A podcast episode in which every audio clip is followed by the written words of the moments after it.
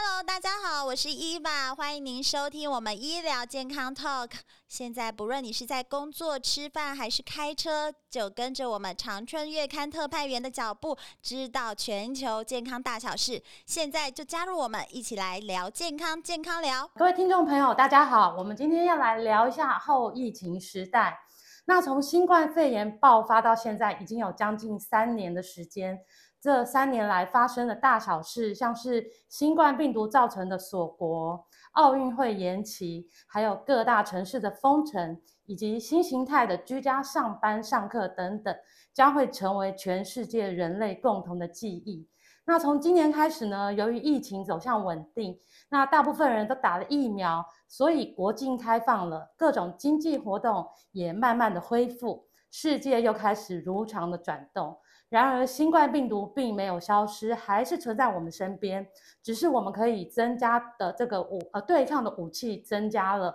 那期望在这个后疫情时代呢，人类能够与病毒和平共存。那我们今天特别来到台大公卫学院，那找这个陈秀熙教授来聊一聊，请你分析一下呢，目前新冠疫情在国外跟台湾的状况。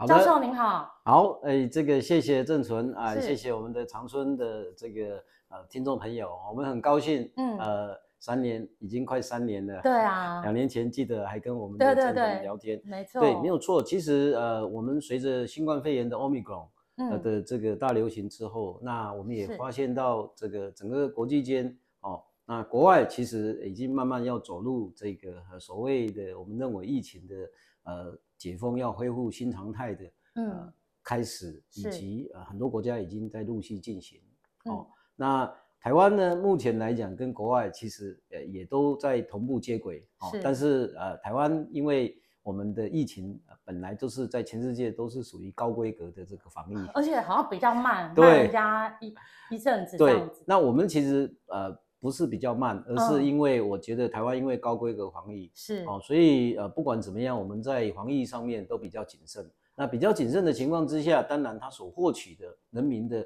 安全的保障，会让我们的这个经济以及我们的解封时间，呃以及我们的这个面对啊疫情的这个流行的期间。相对而言，就比国外来的慢。哦，那这不是是因为疫情来的慢，好，并不是因为说我们的我们的解封，我们的这个经济上面，我们的这个所有的相关的活动的恢复新常态比较慢，是，而是因为呃疫情的流行本来就比较慢。哦，那举例而言，像我们的 BA 点二流行，对，哦，在国外其实在呃一月份就已经流行，对对，到三月就结束，我们一直到六月份。对，那 BA 点五其实在国外也到七七八月就结束，是，那我们大概在十月，所以一般而言，我们大概跟国外的疫情流行，呃，差差距的三个月，其实这是对国家来讲反正是好的，好、嗯，因为这样的差距流行才有时间去做所谓的疫苗的提前部署，好、嗯哼，虽然大家啊、呃、对于很多的疫苗，大家觉得就是说，因为疫苗上面的竞争等等价格的问题，以及这个分配的问题等等，但毕竟台湾在这个地方是在流行后面。有提前部署，哦，还有最近有 BA 点五的这个次世代疫苗进来，哦，以及我们啊对于这些社交距离、口罩之间的提前部署的解封，嗯、做好疫前的准备，好来面对。其实国外跟国内现在还是会面对一个、嗯、呃共同的，大家一直呃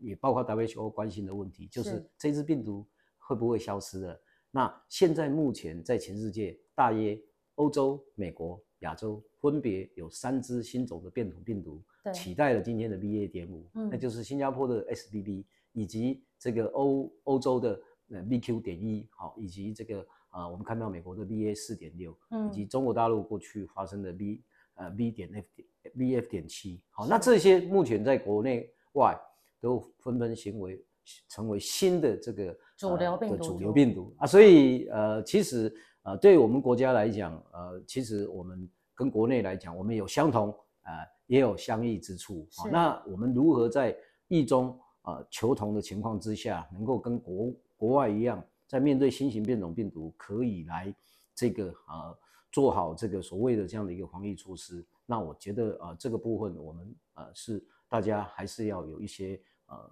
这个提前部署的学习。是，那像教授预测说，呃，现在主流病毒株就您刚刚提到那三个嘛，那他们好像并没有像 BA 点五还有 BA 点一、BA 点二那么的感染率那么高，也没有造成像之前的那一波大流行。那到了冬天之后，它会起来吗？就是是的，这是呃，这个是非常好的问题哈、哦。其实我我要跟大家谈的就是说，没有错。其实呃，当我们到欧米伽的时候，我们也知道欧米伽慢慢要跟人类做朋友、亲政化。嗯，那当然也因为人类因为有打了疫苗。对。哦，那这双重因素之下，我们觉得就是说这一场呃流行为什么后来会走入刚才我讲的呃国际间以及国内慢慢要做解封的这样的一个情境。哦，但是我们也不要忘掉，就是说呃这一个新型变种病毒啊、哦，它所引起的的。有两大非常重要的一个威胁，是我们啊不可轻忽，但我们也可以用正常心态来面对。嗯哦、那正常心态面对上面，就是您刚才提到的啊、嗯哦，它所引起的这个严重的症状啊、哦，不会像过去 Delta 以及 Alpha 这么严重，这个是确定的事情。哦，那那但是我们也不要忘掉，因为新型变种病毒它所既有的逃脱免疫、逃脱疫苗 更强，然后传播力更强，嗯、更强。那它。有些时候会带给一些脆弱族群，嗯、包括免疫缺乏、嗯、哦，洗肾病人、慢性病病人、老人家、老人家，对他可能因为感染之后，哦，然后过去我们本来认为疫苗对于这些重症的预防是是永远的保护的，但是目前我们看起来，原始疫苗对于重症、轻症的保，呃，对于重症住院的保护，确实也有随时间失效。所以还要再打吗？呃，我认为，其实我们 认为就是说，我们认为疫苗哦，不是要打在所有的民众身上，就是像您刚刚提到那些脆弱族群脆弱族群。那这些脆弱族群如何能够啊，能够让他们能够比较安心的去打这些疫苗？嗯，哦，那次世代疫苗就是一个保障。哦，所以大家不要把次世代疫苗跟原始疫苗株混为一谈。可是很多很多，对，其实很多人都不所以搞不清楚。我很希望我们的长春呃这这样的一个报道能够呃让大家了解，其实次世代疫苗是有经过调整过的，它其实是因适应这个 Omicron 的，适应新的病毒。对，所以它对于副作用上面其实是比较低的。好，然后再加上就是说，它确实对于中重中重症的这个具有保护。哎，我们必须跟大家谈，我们已经学到了，嗯、呃，从欧米伽学到疫苗啊、呃，目前的开发啊、呃，不是为了要保护这个预防感染，对对对，哦，是要保护众生，嗯，哦，那为什么大家说，那为什么不预防感染？因为原因很简单。其实感染轻症的也会形成另外一种自然免疫保护。哦，对，就有人说，他他他确诊了，就是打等于打了一针的意思。是，是，其实，在台湾目前，简单跟大家报告一下，是以目前我们的 BA. 点二跟 BA. 点五的流行加起来，我们的自然感染加我们的免疫保护力，呃，疫苗的免疫保护，大概我们都维持在社区免疫保有六十 percent。那很，那这就是对，这就是群体免疫。对，这是不不能讲说它是群体免疫，因为群体免疫是。这个它会是一直免疫，可是它这个会随时间会锐减。对对对。但是至少在目前台湾在入冬之后的这样的一个是有一个保是有一个保护力，而且这个就是我们呃这个非长者非脆弱族群所贡献的，所以我们才分把台湾分成两个族群，就一个族群大家呃恢复新常态生活啊，那正常生活你即使你感染了，你还是会保护哦保护自己再感染也会保护这个脆弱脆弱族群，可是我们脆弱族群。我们打疫苗其实是为了要防止你重症、重症，对，所以大家不要误会，觉得说呃，好像打了疫苗，呃，这好像还会再感染，是是没错。可是对台湾而言，这些感染慢慢会下降。所以最近你有看到台湾的感染数，虽然大家都说那可能是低通报，其实并不全然啊，因为它可能就是我刚才讲的六十 percent 的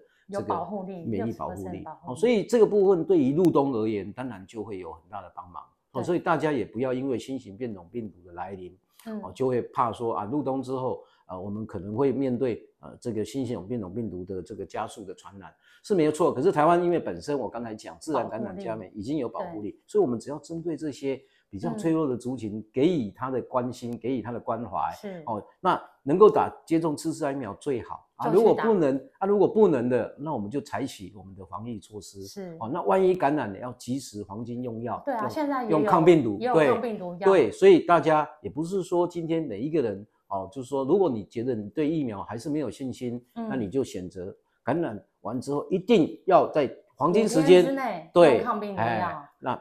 在最后就是啊，就是在出入公共集会场所、大众运输系统，就是以前说的那些对，还有这个情境。就是你就要戴口罩哈，所以每一个人就变成他的生活里面不要怕这只病毒，但是会有精准防疫的概念出来。是好，那老师第二个问题就是说，呃，像呃流行了这个新冠流行这两三年来啊，它对其他的传染病是不是有一些压制？像流感已经两三年都没有大流行了，不是有一些专家说今年会爆发吗？那您的观察呢？是的，其实病毒跟人类都一样哦，嗯、因为我人类在人类今天我们看到的哦，我们我们举俄乌战争，其实俄乌战争大家也了解，是这是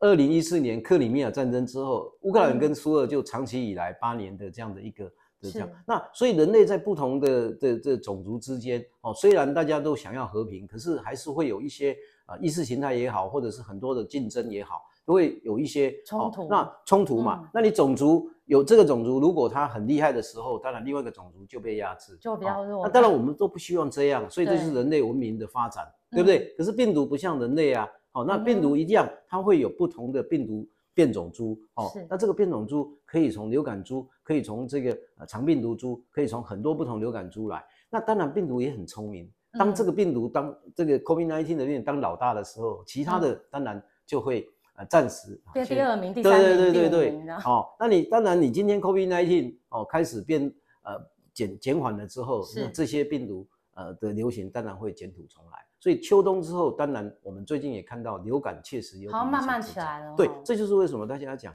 流感疫苗要跟 COVID-19 疫苗同时接种。对，那也就是说，公共集会场所跟这个这个所谓的这个大众运输这种情境大情境的场所，为什么还是要？这个维持这这些社交距离、戴口罩，那我所以我才认为说，这个冬天大家呃稍微在至少在这几个场所，大家呃呃可以稍微再遵守一下哈。到到明年的春天哦，这个部分大概也会牵涉到口罩令整个解除的一个时程。哦，那对于这三这刚才我讲的三大这个容易传染的场所，避免它流感，也避免它新型感染病，所以它是。这个两个可以一举兼得，哦，所以我是觉得这个部分来讲，那至于当然平常大家呃，因为 COVID-19 本身的传播力也是很强，哦，那我觉得觉得感染的也有保护力，哦，只要你不是脆弱族群，所以这个部分的解封，我倒是觉得不应该受时程影响，嗯，应该维持新常态。大家大概心态是这样。那对于病毒在这个种族之间的竞争，我我想呃，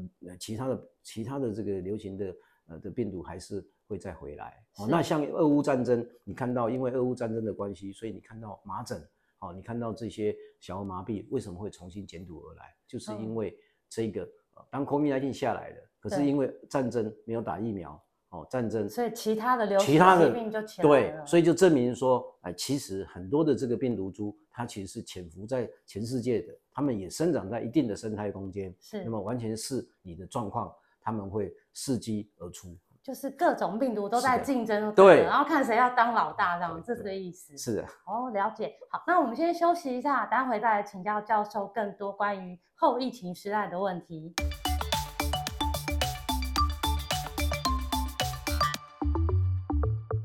好，欢迎回来我们的下半段。那教授，我想跟你聊一下，就是过去像几个新兴的传染病啊，像是艾滋病是从非洲的猿猴类传染到人类。那伊波拉病毒也是从动物传到人类，那这个新冠病毒应该也是从市场传出来的嘛？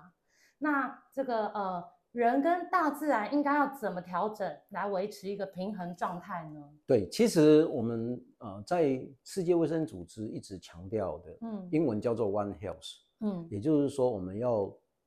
对全世界除了人类之外，还有其他动物所所谓的这个全方位的生态。这个所谓的生态传染病方面的整体的预防，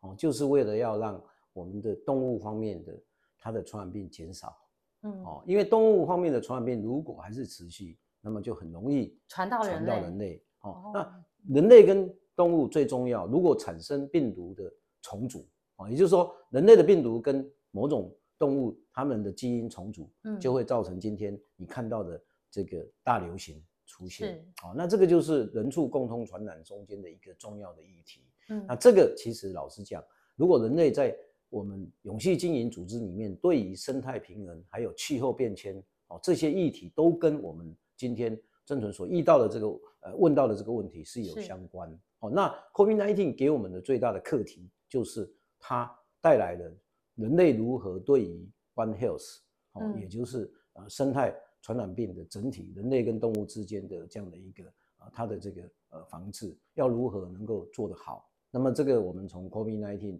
啊来看的时候，我们是学到。那目前来讲，我们看到这个方面可能还是需要再呃继续来啊做这样的一个加强。嗯，所以就是不要呃，就是不要保护环境，保护生态，是的，不要去破坏生态。对。因为我们从 COVID-19 这一次，我可以讲一个例子给大家听。是，你看到最后的 Omicron 跟这个我们看到的 Alpha，为什么他们的传播力都很强？其实这是从水貂在丹麦当时，水貂跟人类产生的这样的一个呃变异的重组之后，嗯，然后传到所谓的美国的这个呃美国的这个呃这个呃西这个西岸的地区，然后再辗转再传出来，后来都变成 Omicron 跟这个。呃，阿法的最主要的变异点。是、哦，那像这个就是我们在人类我们共通里面，我们需要去处理这样所谓的呃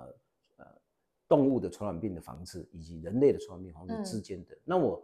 后来也发现到，人类其实在这一次 COVID-19 之后，我们的人工智慧，嗯，哦、由约翰霍普金斯大学所发展的，他们也发展出开始想到如何去做全方位的疫苗。啊、哦，也就是广效性的疫苗，除了针对人类之外，还针对动物，哦、所以现在现在有这个疫苗开始，嗯、而这些疫苗可以利用无人机的这样的一个散散布，把疫苗散布在动物的世界里面，哦、让动物可以预防，然后间接的来预防人类。人类，好、哦，嗯、这个都是我们在 COVID-19 由危机到转到转机，对，你看到的一个研发出来的。那这个目的是什么？就是刚才您提到的所谓的呃全方位的生态，这个一致的这样的一个。全方位的这个传染病防治的健康维持的一个最重要的 One Health 的观念。嗯，那我相信这个部分在我们的永续经营组织里面，人类在最后达到的这个全球村里面，其实就应该这样做，而且这样做才能够让我们整个疫苗的分布经营，而不是啊只有打在啊某些国家。哦，这也是今天我们看到从南非一直到全世界，我们看到疫苗分配经不经营所造成的。这个人畜共通传染病的其中一个原因之一。嗯，因为疫苗分配不均，其实对于我们打已经打很足够疫苗的人，其实也是一种，就是也不能产生全然的保护，是对，是。所以你疫苗如果打得不够，嗯、病毒就容易有天择适者生存的问题，所以才会有不断有不同的变种病异株产生。嗯、而这个如果又跟动物之间又产生了交流，所以这就是为什么疫情呃会有新型变种病毒。呃的可能产生的未来的出现，所以我觉得人类在 COVID-19 这一次，您的问题就非常棒，嗯、就是。说一定要从 One Health 的这个角度去学习，嗯、来减低下一次哦，不要在百年之后再来流行，或者是这个五十年之后、三十年之后再来流行啊这样的一个大流行，来减低对于下一代子孙上面的这个。啊的安全的保障。对，那像美国，好像我有看到新闻说，他们有去动物园帮动物打疫苗，是，所以这也是一个正。这就是我刚才谈的，就是完全是这个，嗯呃，所谓的一元健康里面谈的所谓的全方位的生态传染病防治，动物跟人类。好，那那那个部分，因为有些时候太费人工，所以要打，所以我刚才才提到用无人机的喷洒方式，好，让我们可以知道说这些动物其实老实讲可以。可以在这个啊野生动物，如果万一它发生了大量的传染病的时候，可以及时来防治它继续扩散传染。嗯。所以保护动物也是保护完全正确，完全正确。所以我们后来慢慢会在自然生态环境看到啊这些因为 COVID-19 所带来的人工智慧的疫苗保护，来保护人类的健康。嗯、是好，那老师最后想请教你，像这两三年来啊，大家都是戴口罩戴得很习惯了。好，然后也到哪里都要量体温，然后干洗手都随身携带，这些呃就成为我们好像国民的一个新常态。那我们如果持续的做这些行为，就能够与病毒和平共存吗？即使将来有更多新的变异株？是的，其实我们分两个简单的方向来谈，嗯、就是说人我们台湾这一特别是台湾这一次呃所促成的防疫文明，就是您刚才讲的有好的口罩。对这个呃个人的消毒习惯、清消啊，以及社交距离，对对对，这个防疫文明啊，各位我们一定要珍惜留住哦。有朝一日需要用的时候，还是需要用。好，可是。我们也不能够因为人类的生活需要追求这个高品质哦，没有心理压力的，哦，没有这样的一个觉得有高度紧张的警戒的状态，所以一直维持这样的措施也没有办法维持新常态，嗯、所以我们必须在防疫文明跟维持新常态生活中间要做很重要的，人类自己要能够做自己的这样的一个所谓的防疫抉择，好，也就是说，当你今天在一个高度可能传染的地区或者是高度危险，嗯、你就把防疫文明这一套拿出来做，哦，可是如果呃，这个地区并没有这个呃呃很严重像新型流行感冒的病病毒出现，或者是新的，或者是有流行出现，那么你也应该以正常的心态就恢复以前的恢复新常态生活。所以人类从这一次 COVID-19，呃，在后疫情时代要学会哦，在防疫文明跟恢复新常态生活的双轨之间，做好自己个人的生活上面的一个呃所谓所谓的这个呃所谓的。呃，大家的这样的一个懒人包哦，嗯、那这个懒人包随时可以拿出来用，随时调整，对，随时调整。那我们就把它，嗯、通常在学术里面就把就把它叫做后疫情时代的个人精准防疫。这包括我们、嗯、对精准防疫，现在很强调。对，这包括我们今天看到的脆弱族群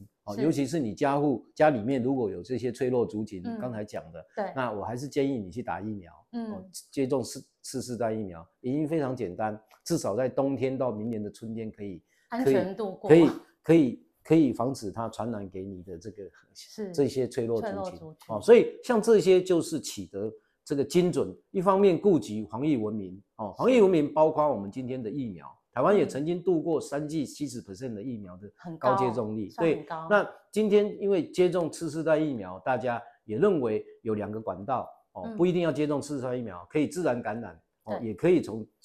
这个疫苗得到哦，那只是脆弱的人没有办法去面对这个中重症。哦，所以我们在防疫文明的选择就要变成是一个精准的。哦，嗯、但是我们也不要忘掉，我们也要知道说，如果你没有这样的一个呃威胁哦，没有这样的一个、嗯、呃这这样的一个呃的的情境，那你也不需要呃有把自己的生活哦弄得这么样的一个高度压力，所以那就是我讲幸福生活防疫。是，所以我们最后就是说，跟大家讲，防疫文明跟生幸福生活防疫双轨是在后疫情时代终归哦，老师给大家呃呃的一个呃大家的一个呃的劝告以及所谓的这样共享。那我自己个人也都是在这样的一个方式来度过呃未来的这样的，至少到明年呃春天以及明年的这个呃年底之前，我们用的这样的一个方法。是好，那今天谢谢老师跟我们分享这么多后疫情时代的知识，谢谢老师，谢谢谢谢谢谢。谢谢。